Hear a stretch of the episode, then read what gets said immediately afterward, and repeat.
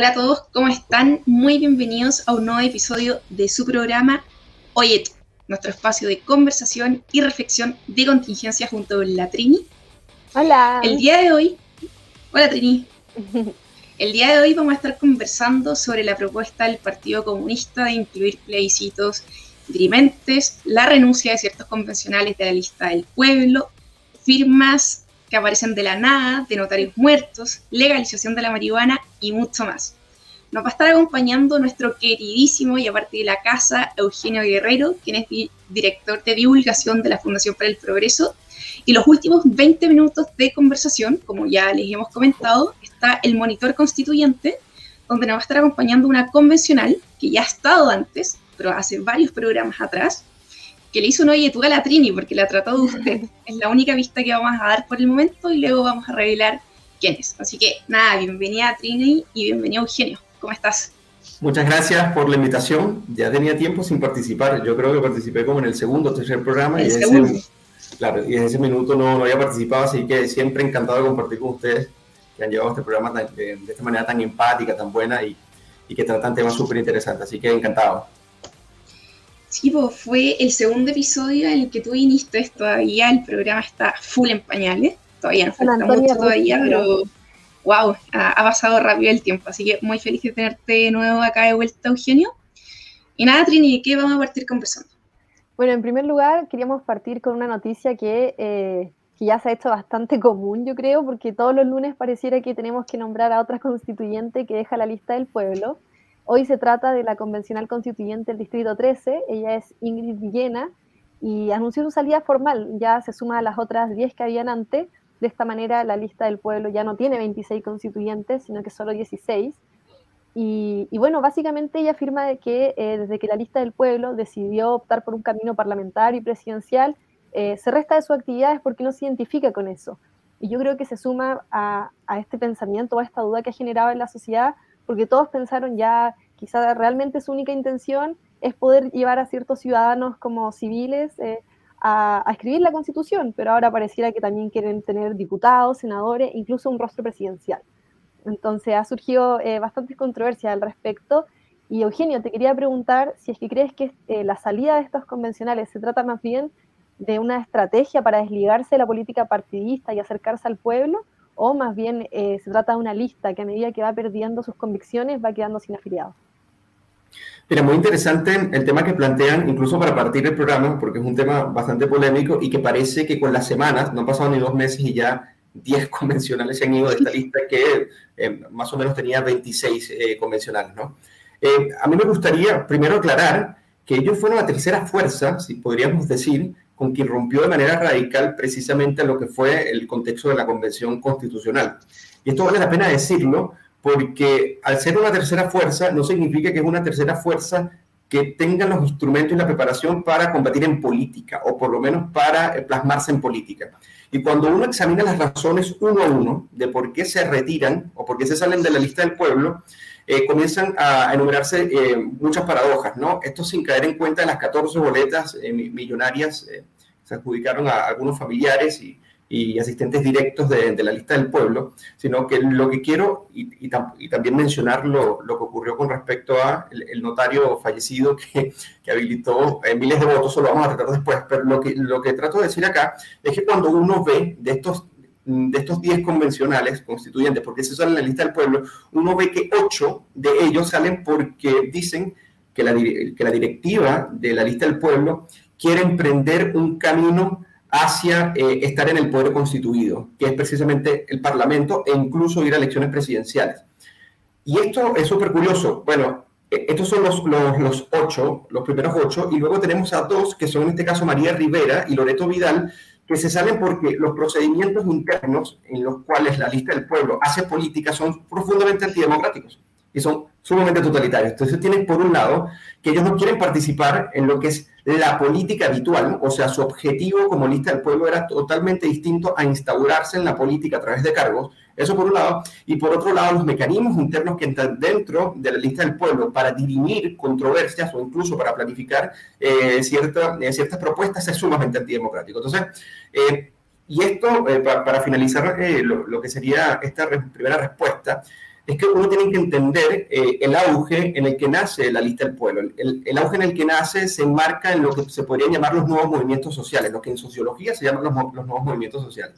¿Y para qué nacen esto, estos nuevos movimientos sociales? Precisamente tienen dos características fundamentales que, vale la pena detenerse un poco.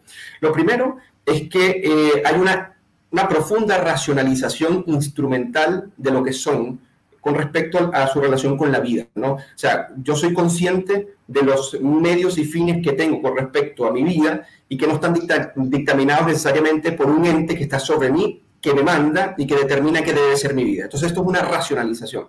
Pero por otro lado, y esto a mí me parece fundamental, es que eh, hay una cierta subjetivación de la vida. ¿No?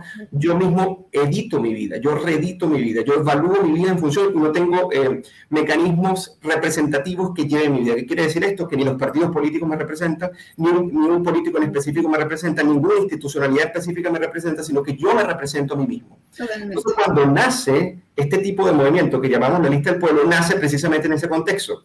Entonces, cuando ingresan a la Convención Constitucional y precisamente se le da el desafío de no solamente eh, plantarse en la Convención Constitucional, sino que también tratar de aspirar a hacer lo que rechazaron ser en algún momento, porque expresan esa institucionalidad, pero por otro lado, la misma política, o sea, subjetivarse y editarse a sí mismo no significa participar en lo político para configurar lo político, sino, como, eh, como dice eh, un famoso sociólogo, Beluche, dice, es una disputa por el sentido. ¿Cuál es el sentido que en particular tengo yo para mi vida y cuál es el sentido que en general doy a la comunidad política que debe regirse. Precisamente para eso aspiraron a una convención constitucional y no a ser parlamentarios, presidentes, y por eso ocho de los diez precisamente rechazan ir hacia, hacia ese tipo de cargos. Por otro lado, los otros son totalmente antidemocráticos. Tuviste en el clavo en un punto, Eugenio, que es cuando tú hablas del auge de la lista del pueblo. Si nosotros nos damos cuenta, la lista del pueblo antes de la Convención Constitucional no existía propiamente tal, o por lo menos no está en el discurso público, no, se comentaba en la lista del pueblo, no, no, pasaba. Y poco a poco los independientes empezaron a tomar más partido. Y un análisis que hago yo, que acá en los comentarios me pueden decir si están de acuerdo o no están tan de acuerdo, para que se genere ahí un, un sano diálogo, es que surge esta lista del pueblo, pero muchos de estos por lo que ha sido la trayectoria hasta el momento de la convención, lo, están usando como un cierto trampolín para visibilizarse, pero nos damos cuenta que el fin que ellos tienen no es solamente el de redactar una nueva constitución, lo que ellos quieren es mostrarse con el fin de destruir para crear algo nuevo, esta refundación de la que vamos a hablar después con la convencional, pero no solamente en la convención, sino que quieren generar un cambio en la política que yo creo que no lo van a conseguir. Yo creo que pueden generar ruido, pueden ser disruptivos, pero de ahí a generar un cambio tan grande, no, porque Chile dentro de todo todavía es muy conservador. Y cambiar el plano político por completo, y acá te lo pregunto a ti, Trini, yo lo veo muy difícil, no sé qué, qué opinas tú. Claro, o sea, eh, yo creo que es un desafío sin duda muy grande, sí, para quien sea que asuma como el próximo presidente, porque se está dando en paralelo el tema de la convención y de un parlamento que, como hemos visto, lo único que hace es llevarle la contra al oficialismo. Entonces, y siendo sincero, o sea, esto también pasaba cuando eh, era el gobierno de Michelle Bachelet y había mayoría en el Congreso por parte de la derecha. Y yo creo que en ese sentido, claro que va a ser un desafío muy grande, pero tal como tú dices, al final el tema de refundar Chile lo veo bastante complicado, sobre todo cuando vemos cómo en Latinoamérica los países que lo han intentado y han llevado eh, modelos socialistas o intentos de modelos socialistas, lo único que han hecho es terminar en el fracaso.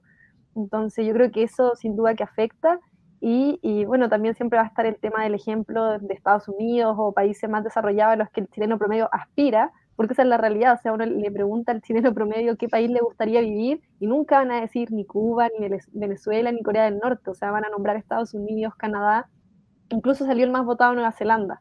Entonces yo creo que todo eso al final eh, influye y algo súper importante es que los gobiernos, eh, como que inviertan más en educación de alguna manera para que las próximas generaciones hablen con más fundamentos, sobre todo cuando se debate en el Congreso si quieren reducir la edad a los 16 para votar. Yo siempre he dicho que lo que va a cambiar el mundo es la educación. Y no alcanzo ni a terminar la frase, me dicen comunista. Entonces eso también es un claro ejemplo de que a veces eh, asociamos ciertas cuestiones tan elementales como la educación se la estamos regalando a la izquierda. Tú dices, no, hay que cambiar la educación. Ah, comunista, educación gratuita de calidad. No, no, no, no te estoy diciendo eso. Yo estoy diciendo que el chileno desde temprana edad debe recibir una educación buena. Y que todos, acá sin hablar de financiamiento, pero todos debiesen recibir una educación buena sin perjuicio de que puedas vivir en, una zona distinta, de que el ingreso socioeconómico de tu familia sea distinto, porque la educación es lo que te va a ir sacando del círculo de la pobreza. Y la pobreza también tiene que ver con la corrupción. Y acá hay un tema eh, que me gustaría tratar contigo, Eugenio, que es estas firmas, estos timbres del notario muerto. Que no sé, Trini, si tú quieres introducir el tema. Bueno, eh, se trata de Diego Ancalao, quien era candidato presidencial, y tanto él como Lorenzini, que no es familiar de la Pili por si acaso, ambos eh, fueron, postularon a ser presidentes, pero fueron rechazados. En el caso de Diego Ancalao se trata porque su inscripción fue negada por unanimidad, ya que presentó 23.000 patrocinios, es decir, el primero era el 65% del total, o sea, no logró juntar las firmas, y luego se comprobó que de las firmas que había presentado, eh, tenían firma y timbre de un notario que no solo ya había fallecido en febrero de este año, sino que además que desde 2018 que él ya no ejercía como notario. Entonces, esto ha traído muchas controversias. Sebastián Álvarez, que es diputado de Bópoli, ahora pidió al servicio electoral que revisaran también todo el listado de patrocinios de los 26 constituyentes electos de la lista del pueblo. Entonces, sin duda que es un tema que ha dado mucho para hablar para ambos sectores al final.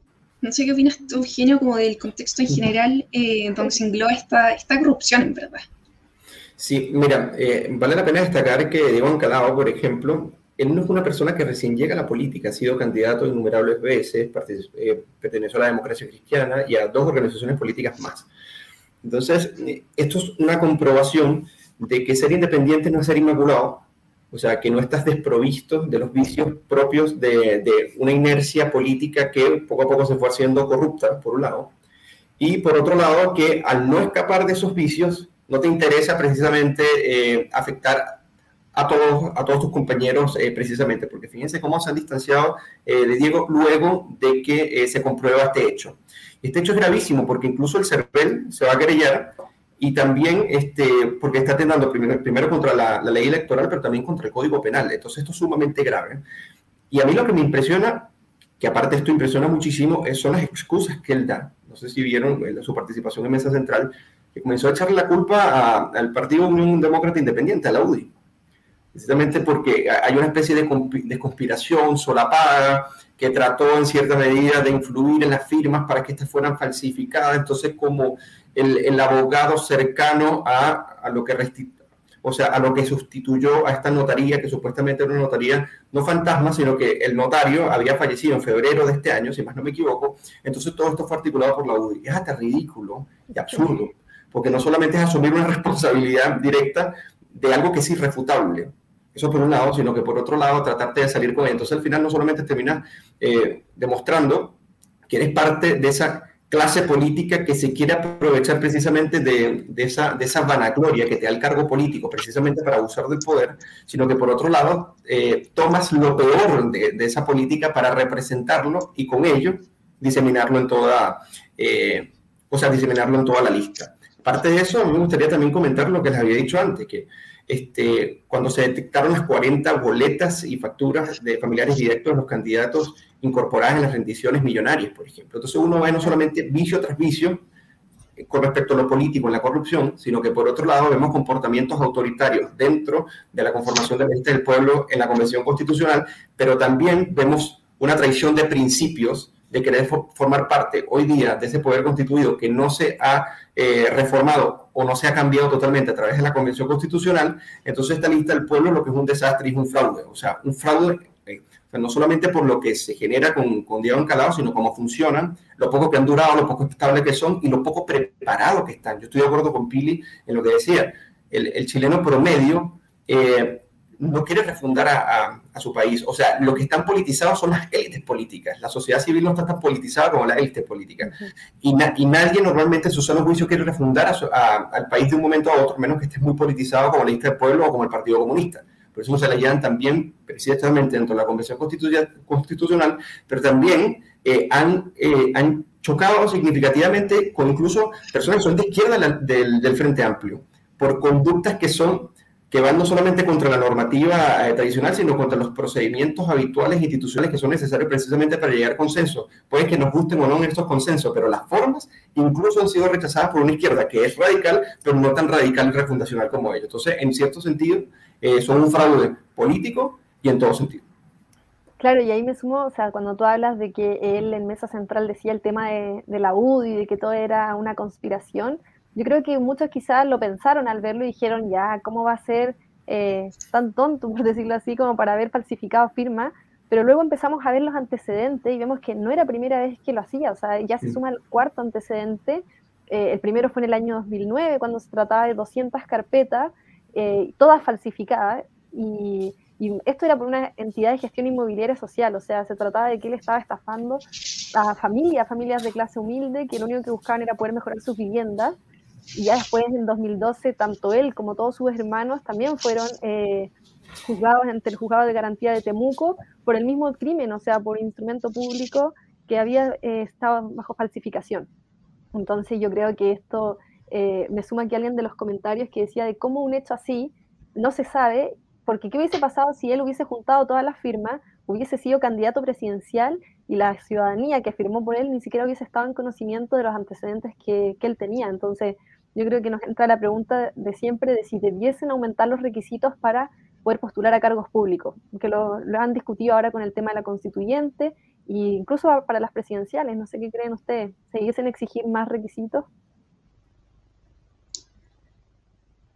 Dale nueva, Eugenio, dispara tú. Mira, eh, sí, o sea, yo estoy de acuerdo, yo estoy de acuerdo con esa postura. A mí me impresiona, bueno, los antecedentes, porque una cosa es ser un político, otra cosa es ser un, otra cosa es ser un criminal y otra cosa es utilizar la política para precisamente ejecutar actos eh, criminales como, como en este caso. El tema es que, bueno, los requisitos deben ser, eh, deben ser fundamentales. Yo soy, de los que parte que deben ser estrictos en función del cargo el, que vas a ejercer, precisamente porque tu cargo se realiza a través de decisiones colectivas y las decisiones colectivas en una democracia representativa, este, cuando se toman decisiones por un conjunto de años en que se elige una autoridad pública, todo lo que hagas bien y todo lo que hagas mal, precisamente repercute ese colectivo, tanto el que votó por ti como el que no. Por eso que en una democracia tomar decisiones colectivas siempre es tan importante, tan relevante y tiene que ser tan transparente en ese sentido. Eh, y yo estoy de acuerdo, estoy de acuerdo con, eh, con, el punto y también con el punto de la educación que nombraba Pili en, en un minuto. O sea, si bien la educación no es condición eh, suficiente para que un ciudadano sea, eh, para que una persona sea un buen ciudadano, sí puede ser una condición necesaria. Y yo estoy de acuerdo con ello. O sea, tú puedes tener personas que no tienen un alto nivel de educación, pero sí tienen un alto nivel de virtud cívica, por ejemplo, de la participación en los asuntos públicos, de comportamiento ciudadano, y tienes personas muy ilustradas. Tienes doctores en economía que son comunistas, por ejemplo, y que aspiran a ser presidentes pero tienes personas que no tienen un doctorado y que tampoco tienen una carrera universitaria, pero tienen mejores nociones de lo que es una economía de mercado, por ejemplo, o cómo funciona un sistema de libertades. Eh, entonces yo creo que la educación es fundamental, pero también eh, es, es, ese hábito cultural dentro de las comunidades que te permiten ejercer y te permiten pues, propulsar y promover un comportamiento ciudadano que va más allá de la escuela, pero la escuela sigue siendo eh, importantísimo, sin duda alguna. Totalmente. Yo tengo por la universidad un core, que es una clase en el fondo que, tiene mi universidad, que es de ética. Y justamente hoy yo discutía con el profesor, espero que no le esté viendo este programa, eh, porque estamos viendo a Santo Tomás de Aquino. Y anteriormente vimos a Aristóteles, dos autores que si bien respeto mucho, no me gustan. Yo algo que acuso a estos dos autores es que se intrometen mucho en la vida personal del individuo. Quebrantando esto, eh, muchas veces la libertad de hacer y no hacer ciertas cuestiones acusándolas de antiética. ¿Por qué hablo de este tema? Porque yo creo que la educación, como tú mencionabas, Eugenio, también tiene que ir, ya cada vez lo decían en los comentarios, tiene que ir encaminada a resguardar siempre al individuo. Si bien tiene que existir una concepción del bien, del mal y ciertas cuestiones tienen que estar regidas por ley, por ejemplo, no, no crear estos crímenes de calado, por ejemplo, eh, no matar a otro, no secuestrar, no torturar, etcétera, hay otras cuestiones que están, eh, deben estar protegidas en el ámbito personal de la persona, valga la redundancia total. ¿A qué me refiero con esto? Por ejemplo, la legalización de la marihuana, que es un tema que en la introducción dije que queríamos tocar. Yo creo en lo personal, y acá voy a dar mi punto de vista, espero que los comentarios me digan si están de acuerdo o no están de acuerdo, y ahí te de la palabra a ti, Trini, para que también me, me contestes. Yo creo que la legalización de la marihuana es una cuestión que le compete propiamente al individuo como tal. Eh, este decide si consumirla o no, siempre y cuando, bajo mi punto de vista, seas mayor de edad o con autorización de tus padres. Ahora podemos ir afinando un poco más esto, pero primero conocer sus puntos de vista. Claro, bueno, en primer lugar, yo creo que es algo que, siempre he pensado es que cuando se habla de, de, derechas o izquierda es muy distinto el concepto que se tiene acá en Latinoamérica al que se tiene en el resto del mundo. Porque acá vemos, no sé, distintas figuras que están más ligadas, por ejemplo, a RN, a la UDI o Evópoli, y dicen, no, yo soy liberal, eh, yo defiendo la libertad del individuo, pero cuando se trata de hablar de temas como la legalización de la marihuana o el matrimonio igualitario, dicen, no, es que yo en eso no transo. Entonces vemos que en Chile se da ese factor de que pareciera que ser liberal es solamente estar a favor del libre mercado, cuando en realidad debiésemos defender cuestiones tan importantes como lo es la libertad del individuo. Y en ese caso, si vemos países como lo que, eh, no sé, Inglaterra, Francia, Estados Unidos, Canadá, son países que no solo defienden el libre mercado como un sistema económico, sino que también defienden la libertad de las personas como un sistema social. Y yo me inclino totalmente pues, eh, en ese sentido y creo que como fundación siempre eh, defendemos lo que es la libertad de cada persona de poder desarrollarse con la mayor libertad posible y la mayor realización espiritual y material, como lo dice nuestra propia constitución al final. Entonces, eso, de leer también los comentarios, ojalá que todos vayan diciendo sus opiniones para que se haga un debate. Bueno, es un genio para que digas Mira, yo estoy, eh, estoy muy de acuerdo también en la, legalización de, la marihuana, incluso para ser, eh, para ser más enfático, la despenalización de la marihuana. no debería estar ni siquiera, o sea, tú, tú legalizas lo que, lo, aquello que está criminalizado y básicamente eh, el consumo de marihuana, cuando, cuando se toma de un elemento muchísimo más conservador, como una especie de, de condición antisocietaria, si podríamos decir, es una especie de crimen sin delito. Ese es el problema de, O sea, cuando las personas consumen este tipo de drogas se hacen daños eh, a, sí mismas. Podríamos hablar ya en específico de otro tipo de droga. Ahora, yo estoy sumamente de acuerdo, sumamente de acuerdo en, la legalización y cuando uno ve, por ejemplo, todos los temores que, eh, que levantó el caso, por, por ejemplo, Uruguay, no sé si se recuerdan, en el 2017, eh, las personas decían, bueno, pero ¿qué va a ocurrir de aquí a unos cuantos años? Va a aumentar la criminalidad, va a comenzar a aumentar en, eh, la delincuencia, que podemos vincular precisamente a delitos por personas que están, están drogadas, podríamos ver a menores de edad que siguen consumiendo o aumentan, pero cuando uno se va a, a evidencia empírica, ya cuando lo lógico te suena que posiblemente eso ocurra, que quizás por intuición tú digas, bueno, es posible, uno se va, por ejemplo, a Estados Unidos, y en Estados Unidos, cuando en Estados Unidos ahí estamos cuando hablamos de los estados está legalizada, estamos hablando de Alaska, California, Colorado, Massachusetts, Maine, Nevada y Washington. O sea, estamos hablando que más de 68 millones de estadounidenses viven en, poblaciones donde está, donde está, eh, está legal para usos recreativos. Y cuando uno la compara, la cruza precisamente con, con, la criminalidad o, los índices, no aumentaron, de, no, aumentaron debido a ello, pero también el consumo se, se, mantuvo estable de 20 a 25%, o sea, ni siquiera aumentó debido a la legalización eh, o la despenalización recreativa. Cuando uno ve, por ejemplo, en, en, este caso, tú dices, no necesariamente tiene que ser así, ¿no? tiene que ser también un poco más abierto en ese sentido. Y como bien decía, que somos, somos liberales, liberales clásicos, hay que también entender que los liberales hay, hay buenos debates, como, como hacen ellos. Lo bueno del liberalismo no es que es tajante, para algunas cosas, unos valores que son fundamentales que no, no se transan. Pero hay discusiones interesantes que se permiten dentro del liberalismo. Pero claro, es, difícil conciliar que estés dispuesto a la libertad de agencia, por un lado, pero por otro lado también estarías de acuerdo, de acuerdo en eh, suprimirla, revertirla o utilizar el aparato del Estado para coercionarla precisamente cuando moralmente no te gusta. Y es allí donde comienzan los grandes dilemas en, en la corriente liberal. ¿no? Acá está leyendo el comentario de Amoroso que, que, dice que le carga la olor a marihuana y que los vecinos le llenan la casa, puta. Bueno, es una externalidad que si el Estado, o sea, si el Estado no se intrometiera precisamente en, en, ser básicamente, en, o sea, cuando uno discute con respecto a las externalidades ambientales, el principal propietario es el Estado. Entonces, como el Estado no te permite que tú negocies precisamente con respecto a esas externalidades, ocurren estas cosas. Yo estoy de acuerdo con ese comentario. Pero no es un problema de la libertad, de, eh, la libertad individual como tal. se genera precisamente porque el Estado es el peor propietario de todos.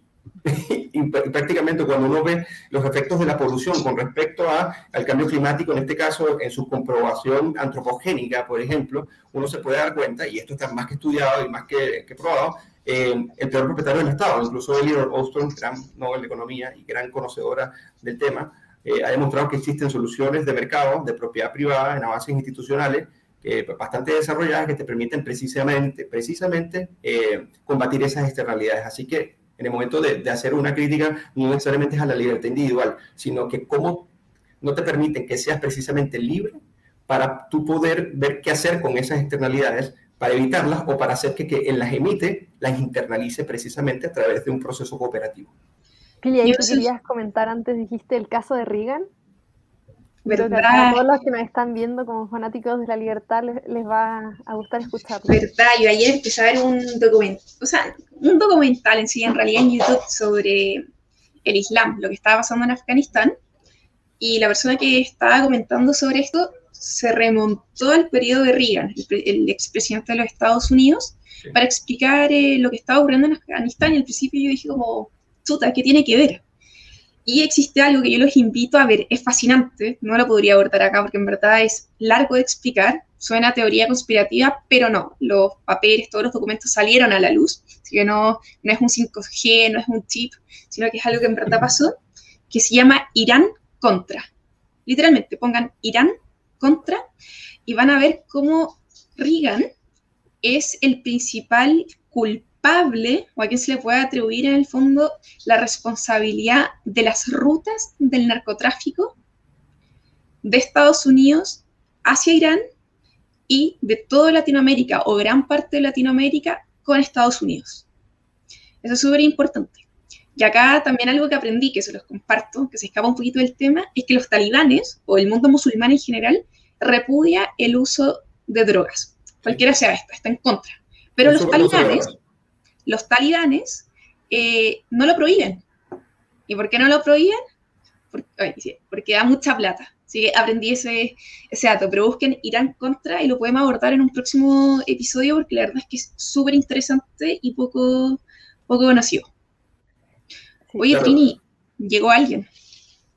Eso queríamos contarle a todos los que nos están viendo. Ya es momento de pasar a la segunda parte de este programa, así que nos vamos con la intro.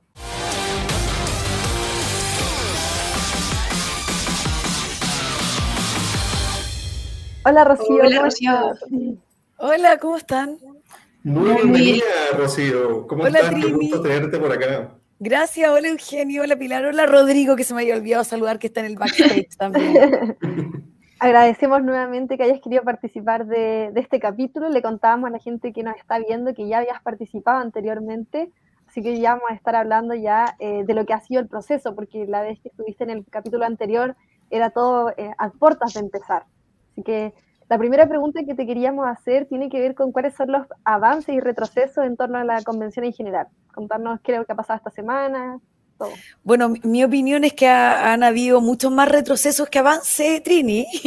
o sea, dependiendo del convencional al que le pregunte, probablemente aquellas personas que no creen en la libertad van a sentir que están avanzando mucho, porque eh, las normas que se aprobaron en las comisiones provisorias son realmente delirantes para quienes creemos en la libertad. Así que eh, en realidad traigo puras malas noticias, eh, Trini, Pilar y, Eugenio. y les voy a poner, algunos ejemplos. En la Comisión Provisoria de Derechos Humanos, todos los ejemplos que yo les voy a poner están sujetos a la aprobación del Pleno, pero, pero bueno, entendemos que, lo más probable es que el Pleno apruebe estas esta normas bien delirantes. En la Comisión de Derechos Humanos provisoria, por ejemplo, se aprobaron normas como eh, recuperación de tierras ancestrales para los pueblos originarios y restitución de la propiedad de bienes, eh, de la propiedad comunitaria de bienes naturales. O sea, ahí hay que investigar de qué estamos hablando, digamos, y las normas se aprueban igual. Eh, luego, los mecanismos de, de reparación para las víctimas de traumas oculares en el contexto del estallido social, en mi opinión antisocial, pero bueno, quedó la norma como estallido social. Eh, levantamiento del secreto de la información dada eh, o entregada por las víctimas en el contexto de la comisión Valech o Valej. eh, la redenominación, esto, esto fíjense que se trata de derogar decretos y legislación que fue dictada durante el gobierno militar, que como sabemos es mucha, en cada mención que se haga respecto del presidente Pinochet y cambiarlo a dictador. O sea, van viendo cómo la batalla cultural a través de la, de la convención va ganando, al menos en estas comisiones provisorias, va ganando eh, puntos o va ganando pasos bien, bien seriamente. Eh, el voto adolescente, a propósito de, la Pili, de la Trini, bueno, y también de Eugenio, ¿no es cierto? Eh, y de las personas que probablemente nos están escuchando que son jóvenes, bueno, eh, se aprobó una norma en que se indica que pueden votar los mayores de, de 14 años en el plebiscito de salida, imagínense. O sea, aquí arrasamos con eh, la normativa vigente y arrasamos con los criterios y con los principios que siempre nos habían eh, regulado o regido. Respecto de la Fuerza Armada y de Carabineros, derechamente eliminar la institución de Carabineros y, respecto de la Fuerza Armada, específicamente reformular su plan de, formación. Eh, además de desmilitarizar la función policial, lo que implica eh, derogar el Código de Justicia, eliminar el Consejo de Seguridad Nacional, etcétera.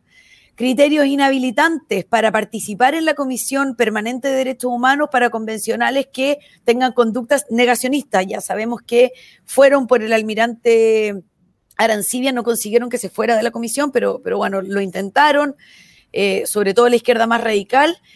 Eso es la, solo en la Comisión Provisoria de Derechos Humanos. En la Comisión de Participación Popular, eh, van por los plebiscitos, o se aprobó no solamente la plurinacionalidad, que ya casi es el mal menor, digamos, sino que también la participación popular vinculante, no solamente incidental. Y en la comisión de ética, lo que, lo que hemos tenido hace algunas semanas y que está la opinión pública se ha enterado, ¿no es cierto?, sobre los discursos de odio, el negacionismo, eh, la violencia y las medidas disciplinarias que se establecen para quienes infrinjan estas verdades oficiales que se tratan de establecer. Ven, Pili, Trini y Eugenio, que no tengo muy buenas noticias respecto de las normas que han sido eh, aprobadas en comisión y que deben ser aprobadas ahora por el Pleno. Que tengo, Rocío, me dan como ganas de irme a llorar, no sé, como que fue una avalancha de cosas malas aparentemente que están pasando entre la, de la convención. Obviamente no es muy esperanzador y sobre todo de lo que tú mencionáis, no voy a decir mencionas porque después nos retas por decirte usted, lo que tú mencionáis. dale, dale, dale, dale. Eh, lo que más feo es un atentado acá a la libertad, fíjate. Como que. absolutamente. claro, y acá un tema que me gustaría conversar un poquito más a fondo contigo, esta propuesta del Partido Comunista de los plebiscitos dirimente.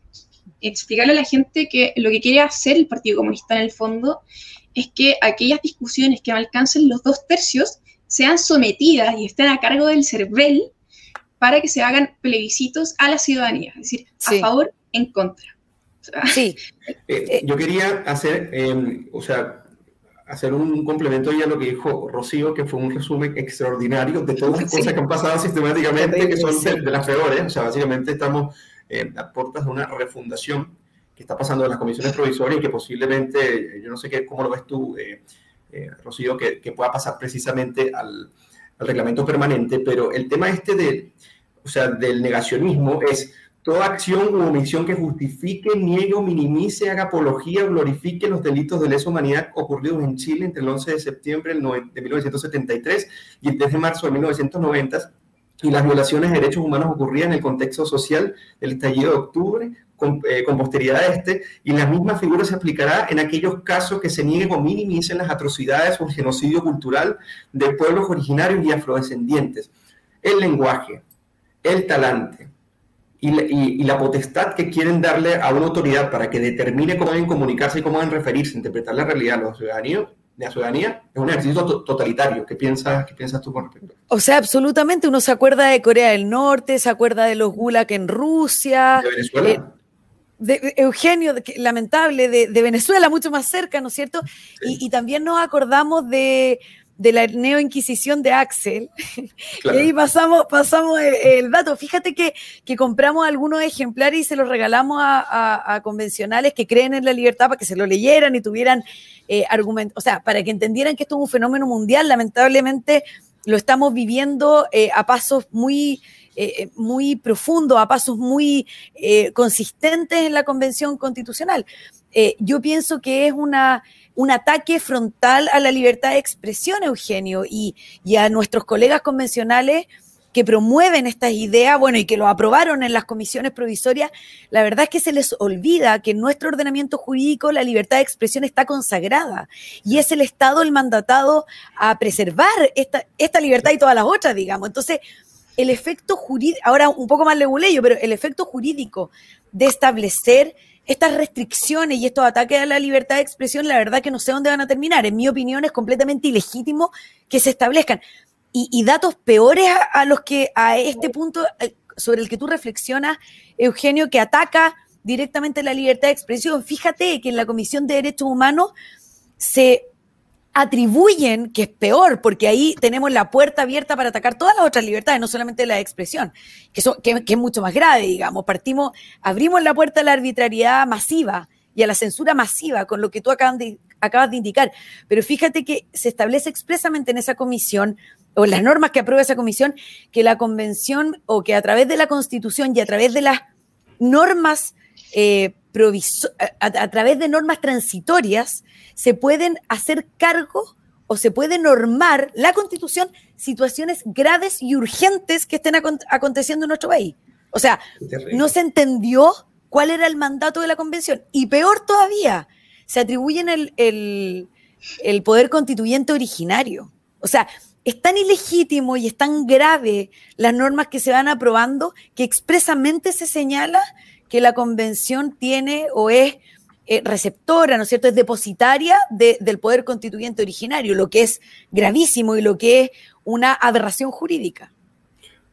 O sea, que hay posibilidad, eh, me gustaría preguntarte, o sea, ¿hay posibilidad de que los dos tercios sean sorteados en este caso? ¿O eso se puede mantener eh, porque bueno, lo de los plebiscitos dirimentes es a partir de que llega a tres quintos, estamos hablando como el 60%, que a partir de allí, si no se llega a un acuerdo, entonces a partir de allí se, se, lleva el CERVEL, como dice la pila. O sea, ¿tú crees que los, dos tercios con todo y ello, a pesar de que los plebiscitos dirimentes tienen amplio consenso en la convención, se logren retirar o tú piensas que se pueden conservar? No, yo pienso que se pueden conservar y pienso que es justamente el mecanismo que se ha escogido o que se ha acordado, no por nosotros, por cierto, pero aquellos que, aprueban y que votan a favor de, estas, de estos delirios, es justamente saltarse la regla de los dos tercios por quienes se manifestaron eh, los ciudadanos, ¿te fijas? O sea, así de grave, nos saltamos la voz, a pesar de que se atribuye la voz del pueblo, nos saltamos la manifestación expresa de voluntad a través de actos electorales que hizo la ciudadanía en que, en que prefirió una convención constitucional completamente elegida democráticamente y, y votó por, por estas normas que estaban dadas en las disposiciones de reforma constitucional, ¿te fijas? Entonces es, es insólito, es, es, de verdad aberrante. las normas que lo que sucedió la semana pasada, bueno, viene sucediendo desde el 4 de julio, pero, pero especialmente lo que se terminó por aprobar ya con todas las indicaciones había y por haber en la convención es muy grave y va eh, poniendo las bases del totalitarismo, como tú dices, Eugenio, y de regímenes que son eh, absolutistas, que son totalitarios. Esto es más que un germen. Esto es la forma en cómo nos vamos a relacionar en la convención para redactar la constitución. Eh, son las normas de funcionamiento. Entonces, eh, es muy peligroso, es muy riesgoso todo lo que está pasando. Y yo, yo, verdad, es, es como para llorar, como dice la, la, la Trini, no sé quién fue la que hizo el comentario y todavía, y todavía eh, me río, no porque me esté riendo de lo que se aprobó, por supuesto que no, pero, pero creo que, que, con mucho entusiasmo tenemos que denunciar y entonces aprovechar estos espacios para que quienes nos escuchan sepan lo que está pasando, que es gravísimo. Claro, y eso hemos estado hablando a lo largo del capítulo, o sea, pasó con el caso de eh, quien iba de candidato presidencial y salió el tema de las firmas y la gente no sabía que él ya tenía antecedentes previos. Lo mismo está pasando ahora que el chileno promedio no tiene idea de qué son los reglamentos ni de cuál es el contenido. O sea, yo le hablaba a la Pili antes de empezar el programa que incluso consideraban como las sanciones no solo multas, sino que se trata de 15 días donde no van a poder hablar ni emitir voto y así también van a tener que asistir a ciertas clases de formación donde les, van a enseñar el proceso histórico al cual ellos supuestamente eh, hicieron alusión de negacionismo. Entonces yo creo que es sumamente grave y, agradecemos, Rocío, que, dentro de la Constitución siempre esté dando muy buenos mensajes en favor de la libertad al final. Sí, yo quería, quería agregar algo. Eh, hay, otro punto que, que, es muy importante, no sé cómo lo ves tú, eh, Rocío, que es la decisión de no considerar válidas las abstenciones. Y que, básicamente, que básicamente no, sé si por mayoría simple, pero solamente los que estén presentes precisamente en el proceso de votación y, y, las abstenciones en este caso no se van a considerar. Ah, ¿Cómo lo sí. Sí, te había entendido la extensión, Eugenio. Sí, la, o sea, eh, es una manifestación de, de, la, del totalitarismo que estábamos hablando y una medida antidemocrática total, porque en mi opinión, la abstención sí es una manifestación de voluntad. Y, y, lo vemos, lo vemos todos los días, no solamente en lo que hemos, en los convencionales que se han abstenido eh, de votar alguna indicación o alguna norma, sino que lo vemos en el Congreso. Entonces, esta creatividad para eh, pasar a planadora y esta creatividad para, y, para ir imponiendo gérmenes de totalitarismo, de verdad que es muy, muy grave. Respecto de lo que decía eh, la Trini de, de, Ancaleo y de este eh, candidato a la presidencia, yo solo comentar que, que dónde está la, o estamos esperando que venga la nueva política, ¿se acuerdan? La lista del pueblo, con esta nueva política no, íbamos a, no iban a tener malas prácticas, estaban aburridos de las políticas partidarias, que bueno, en algunos casos bien merecidas se tenían la reputación, ¿no es cierto? La mala reputación, en algunos casos, no en todo. Eh, y entonces iban a hacer una, nueva forma de hacer política y hemos visto que ya de 27 convencionales constituyentes quedan 14, 13 han renunciado, eran 10, hoy día 3 más, o ayer 3 más, entonces, em, y, con malas prácticas, o sea, tan malas prácticas que, podemos aquí tener configuración de delitos, ¿se fijan? Entonces, bueno, lo mismo sigue para, los convencionales que tenemos ahí eh, redactando una constitución y que, y que tienen muy plasmadas o muy arraigadas ideas comunistas y socialistas. O sea, no, hay otra alternativa. Esto de que 13 personas se descolgaron de la lista del pueblo no son buenas noticias. No son buenas, o sea, tal vez una buena noticia porque están divididos o porque la lista del pueblo no tiene la fuerza electoral que, tenía con su candidato a la, a la, presidencia, etcétera. Pero no son buenas noticias para quienes defendemos la libertad o creemos en la libertad porque estas personas no van a votar defendiéndola. Estas personas votan en la, en la línea de más del Partido Comunista, diría yo, que, que del Frente Amplio, que del Partido Socialista. Esa es la verdad. Oye, respecto a los convencionales de la lista del pueblo que han renunciado, ya sabemos qué piensa la lista del pueblo, cuáles son sus lineamientos, pero ¿cuál es el conflicto interno, crees tú, que lleva a algunos convencionales de la lista del pueblo a salirse de la convención? Yo creo que acciones súper antidemocráticas. Eh, me refiero al interior de, de, su colectivo. Me carga esa palabra, queridos Eugenio. Eugenio Militrini, porque estoy todo el día escuchando la visibilización de los colectivos, pero bueno, de, de su colectivo, de su agrupación, de su equipo. Eh, yo creo que, que ha sido, eh, han sido conductas totalitarias las que han alejado a las personas que se han caído. Y, bueno, y dentro, me imagino, de esta agrupación o colectivo, eh, también hay ego, eh, también hay, bueno, son todos convencionales, ¿no es cierto? Todo elegido eh, por las mismas reglas, en forma democrática, entonces hay algunos que, que no aceptaron estas intenciones o conductas bien antidemocráticas. Imagino que es eso, Pili, pero, pero no estoy segura, yo no, yo no participo ni, paso por fuera de las discusiones que tendrán, que me imagino que deben ser bien bueno, me gustaría ver un reality de, discusiones que tienen los integrantes de la lista del pueblo. Claro, porque... Imagínate, imagínate nosotros, que estamos desde lejos, que nos encantaría ver ahí un poquito más ese, ese reality. Dale, Eugenio. O sea, si en la prensa, como bien dice Rocío, si en la prensa, por ejemplo, eh, María Rivera, o sea, que se sale y dice, bueno, que hay falta de democracia interna, en la prensa. Ni, no sé, Loreto Vidal, que fue la primera que, que se salió y dice que la forma de tomar decisiones en el bloque y la definición luego de competir para las, parlamentarias, o sea, no le parece, te podrías imaginar lo que internamente realmente es. Ellos mismos se desacreditan. Ellos como conformación supuestamente popular, despolitizada y, desideologizada, lo que han mostrado son signos de alianza con el Partido Comunista que pareciera que el, que el PC la manejara. Yo no sé si eso pasa dentro de la convención, si se da esa sensación, Rocío. Sí, absolutamente. O sea, eh, debe, respecto del primer comentario, Geno tuyo, solo agregar que cómo será eh, esta falta de democracia interna que deben ser sugerencias hasta de cometer delito. Y lo digo con mucha responsabilidad solo por lo que hemos visto, ¿no es cierto? O sea, fraude y, delitos electorales lo que vimos con el candidato a la presidencia. Yo me imagino que, las propuestas deben ser de esa calaña. Y adentro de la convención, absolutamente, Eugenio. O sea, vemos una, eh, eh, un arraigo bien potente eh, de, las, de las ideas en la lista del pueblo comunistas. Cuando las indicaciones las hacen los del, integrantes del Partido Comunista o los representantes del Partido Comunista, eh, la votan de inmediato la lista del pueblo a favor, por, supuesto, en la misma línea. Y, muchas indicaciones que presentan la, lista del pueblo son del PC. ¿Te fijas? Entonces, uno se puede dar cuenta eh, el compañerismo, ¿cierto? hablando de terminología marxista izquierdizada, eh, del compañerismo que existe entre la lista del pueblo y el PC.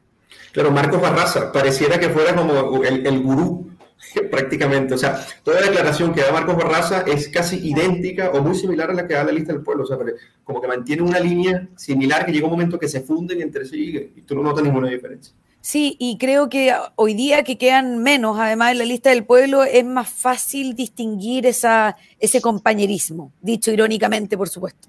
Claro. Y ahí te quería preguntar, eh, ya que hemos visto que los constituyentes que han sido electos en su mayoría no están respetando las reglas que fueron aprobadas desde un comienzo, ¿crees tú que sin importar quién salga presidente, la convención se convierta en un mecanismo de presión al Ejecutivo? Es decir, que no lo dejen gobernar y que de alguna manera llamen a sus votantes a, que ejerzan presión. O sea, hoy día, por ejemplo, escuchaba hablar a eh, el asesor de Gabriel Boric y decía que si gana Sebastián Sichel es muy probable que se produzca un estallido social porque no solo la, gente que, hizo el primer estallido social, sino que ahora van a, promoverlo, sino que también dice que eh, él no va a ser capaz de poner orden. O sea, no sé qué crees tú, Rocío. Creo que, mira, me desconcentré un poco con, algunos comentarios de nuestro público de Oyetúa, pero eh, Trini, creo que no, porque, o sea, va a influir absolutamente, no solamente en el Ejecutivo, Trini, también en, o sea, la elección parlamentaria es clave, porque la convención, con, bueno, ya vemos estos gérmenes de totalitarismo que se han aprobado, ya vemos estas manifestaciones absolutamente antidemocráticas, o sea, ¿qué crees tú que pasará si es que los resultados de las eh, elecciones parlamentarias o incluso el resultado de la presidencial no vaya a favorecer las ideas comunista o socialista. O sea, no hay que ser un genio para entender un genio, no Eugenio. No hay que ser un genio para, para mi, Eugenio, mi, padre y mi hermano se llaman Eugenio, así que... Ah, eh, y te dicen que no, ¿no? Sí, sí, sí. Que no, claro, los que eh, Este nombre me lo puso mi padre chileno. ¿En serio? Sí. Mira, me, me, encanta tu nombre, uno de mis favoritos, Eugenio. Y, para cerrar la idea con la Trini, estamos dispersos, oye tú, pero, pero no importa. Eh, sí, pues yo creo que va, a influir absolutamente. Imagínate que no sabemos, hay ideas de unicameralismo, eh, hay ideas de, restricción en los periodos del, Ejecutivo o de, o los periodos, el próximo periodo parlamentario. O sea, yo creo que, como vuelvo a recordar lo que dije en un inicio, la Comisión de Derechos Humanos aprobó la idea de que la Constitución a través de disposiciones transitorias puedan eh, normar situaciones graves y urgentes. O sea, creo que hay una idea de que la Constitución se tiene que hacer cargo de la contingencia, de lo que está pasando y lamentablemente de aprobar normas que sean del corto plazo o de, la inmediatez, ¿no es cierto? Eh, con, con elecciones aquí en noviembre y con los resultados de estas elecciones y se atribuyen entonces la intención de redactar no solamente una constitución, que es para lo que fuimos elegidos, sino que hacerse cargo de eh, mejorar la situación electoral, me imagino, de sus em, compañeros, ¿no es cierto?, desfavoreciendo a los adversarios según cuáles sean los resultados de la presidencial y de, la, y de las elecciones parlamentarias. Yo quiero eh, hacerte me gustaría reflexionar contigo porque se está dando algo eh, muy patente, es demasiado evidente, que es que aquellos que conjuraron, si podríamos decir de alguna manera, el proceso constituyente hace muchos años, estamos hablando del 2006 hasta ahora, son personas que se han tenido que plasmar contra los radicalismos que incluso ven a estas personas como conservadoras. Es el caso de Fernando Vázquez, el caso de Jaime Baza. Sí. Pero esto es sintomático, o sea, básicamente si, no sé, Fernando Arte dice, ¿sabes qué? Mira, como ellos no tienen un tercio, no se pueden vetar y por ende los dos tercios funcionan bien, ya es objeto de, de funas y, de, persecución. Y esto, yo no sé si, eh, si se está dando en general, pero es un tema también de responsabilidad, ¿no? O sea, al final terminaron conjurando una radicalización tan fuerte de destruir el modelo que ahora no saben qué hacer con las consecuencias. Yo no sé si tú tienes esa misma eh, eh, noción o, intuición de lo que está ocurriendo. En ese sentido me parece bastante grave. Sí, y fíjate, Eugenio, que, que, hay un, no sé si lo vieron, pero hay un estudio, no recuerdo que lo hizo, em, no me acuerdo que lo hizo, pero salió en la tercera del fin de semana, no el recién, no, no ayer, digamos, y no el sábado, sino que el fin de semana anterior, ah, y situaba, ¿lo vieron? Y situaba los convencionales. Oye, impresionante. Estoy constatando lo que, lo que dice Eugenio, o sea, Atria, de, no sé, Cristina Dorador, sale en la mitad, o sea, como, como si fuera Evópoli. ¿Cachai? Como en la, en la mitad, o sea, distinguen entre eh, convencionales de, de, a la derecha, y de, que defendemos la libertad, ¿no cierto?, más a la derecha y los de izquierda, y, y realmente Atria basa, que, que, en mi opinión eran de izquierda radical, o que son, en mi opinión son de izquierda radical, estaban en el medio, así que eh, ese fenómeno se está dando eh, absolutamente, Eugenio, y es muy lamentable porque vemos cómo hasta ahora, hasta la aprobación de normas de funcionamiento de la Convención Constitucional, está muy, muy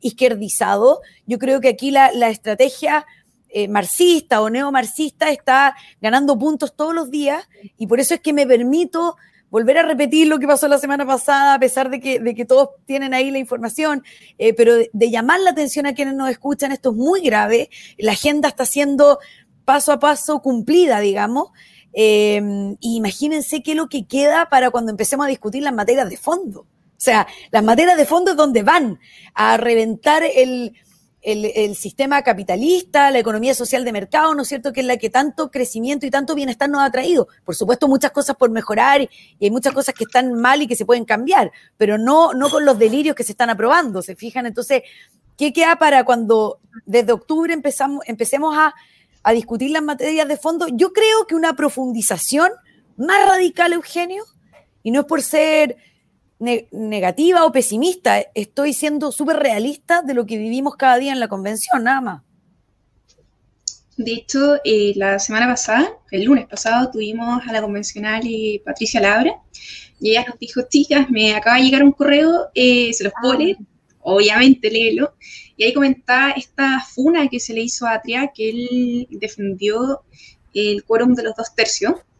Eh, o sea, cualquiera puede salir funado finalmente, incluso Atria, que sabemos que tiene una postura bastante extremista, pero el contenido de este correo, lo voy a parafrasear porque no me acuerdo del todo, decía algo así como, tenemos a un infiltrado o a un traidor en nuestras filas, situación, y era el canal oficial de la convención, entonces a la conclusión que llegábamos con, Patricia es que se trata como del chat del curso de colegio, ni siquiera como de universidad, donde como que la compañerita acusa a la otra porque le dijo en el recreo a la otra, como una cuestión que ya pierde total seriedad, cuando es una cuestión muy, muy seria, que nos estamos jugando a la constitución, y no sé, yo, yo en verdad no encuentro muy grave.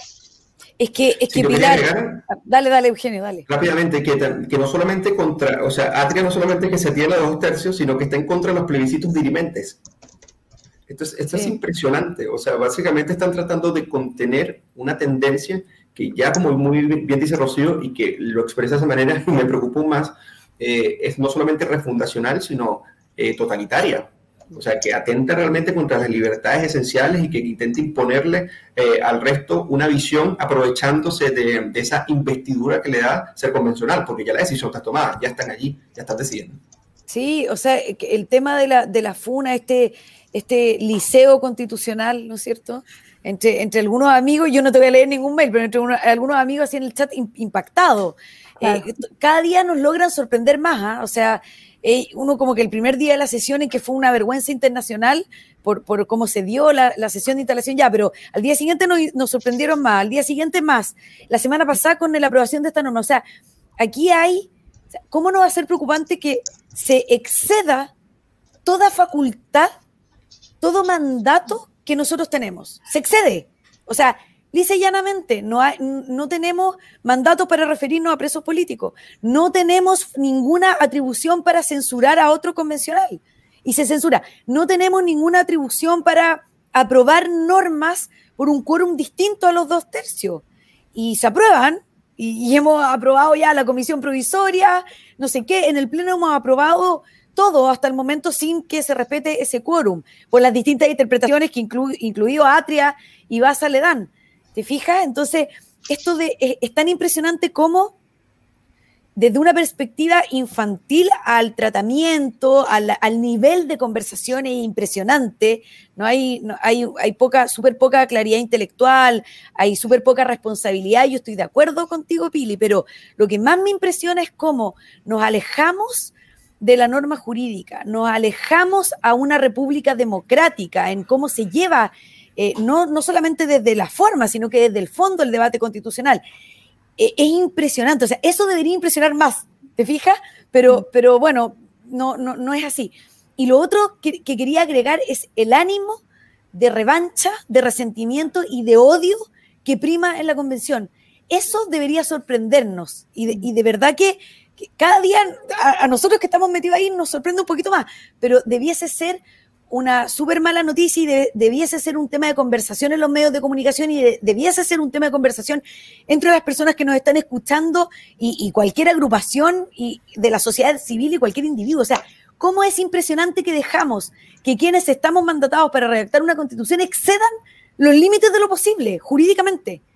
O sea, ahí, Eugenio, tenemos la puerta abierta para el totalitarismo. Dime que no. O sea, ¿Cuáles son los ejercicios que han habido en, derecho comparado en otras jurisdicciones, en otros países y cómo han terminado? Porque el temor precisamente de los que acompañan inicialmente esta toma de decisiones totalitarias, cuando quieren revertirlas ya es muy tarde, porque si no van a ser, terminan siendo desplazados, exterminados o simplemente, eh, eh, si podríamos decir, asesinados políticamente, o sea, del espectro público. ¿Por qué? Porque cuando se toman decisiones así de tajante y se avanza hasta cierto punto, el punto de retorno es muy complicado y yo pienso que estamos, eh, por lo que nos comentas, quizás acercándonos a, un punto de no retorno con respecto a este tipo de decisiones que si van al, al, reglamento permanente puede ser muy, muy grave.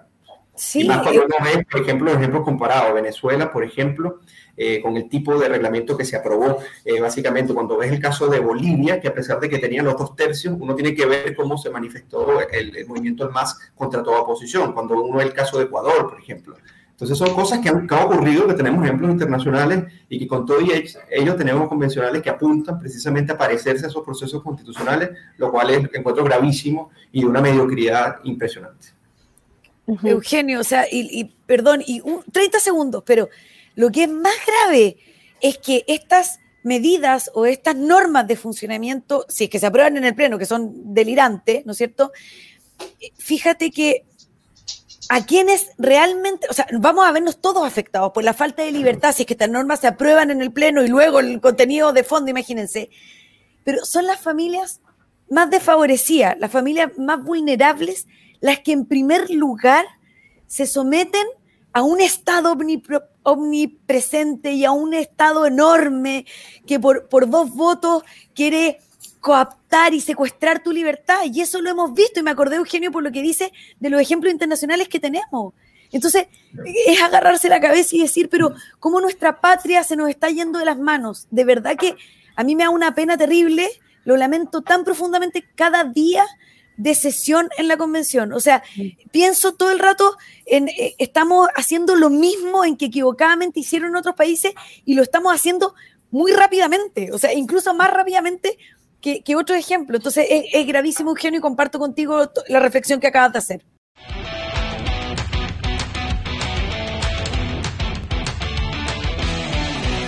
Bueno, y ya para ir eh, finalizando, viene una de las etapas finales de, este capítulo, que es el momento Oye tú, el cual se hace en honor al, al, nombre de este capítulo, donde, bueno, ambos ya han sido invitados, así que saben de qué manera funciona pero para los que nos están viendo se trata de eh, un minuto en el que cada uno va a poder dirigir un descargo, ya sea a una persona o a un grupo de personas, y va a estar cronometrado. Así que no sé cuál de los dos quiere partir.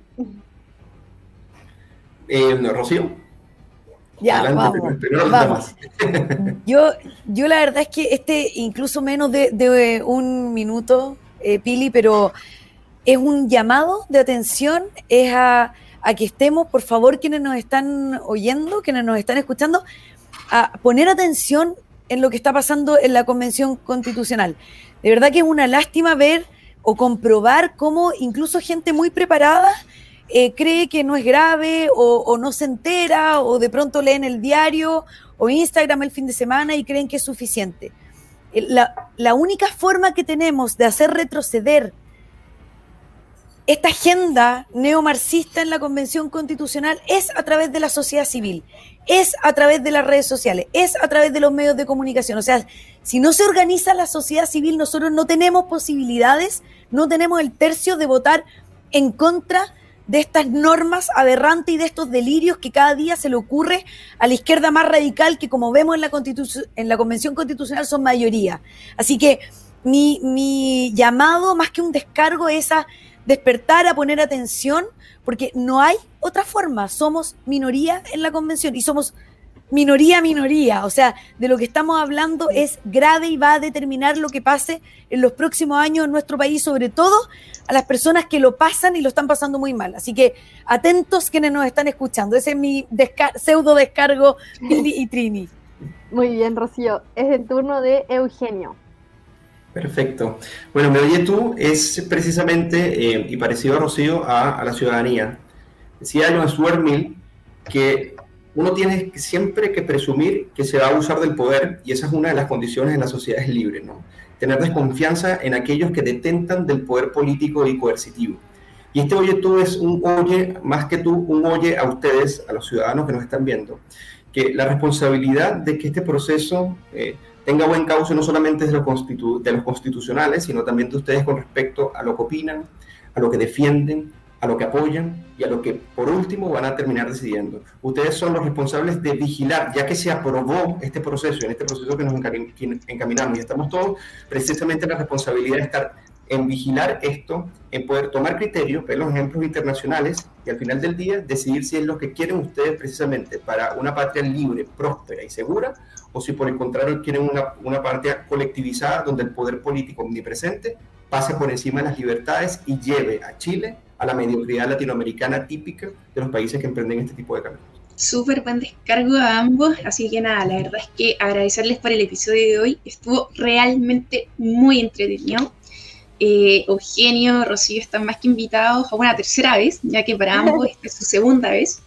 Así que nada, ojalá reunirnos muy muy pronto y vamos a estar atentos acá a los comentarios para que los siguientes episodios eh, sigamos respondiendo. Que estén muy bien y obviamente darte las gracias también a ti Trini por ser siempre acá la, la partner.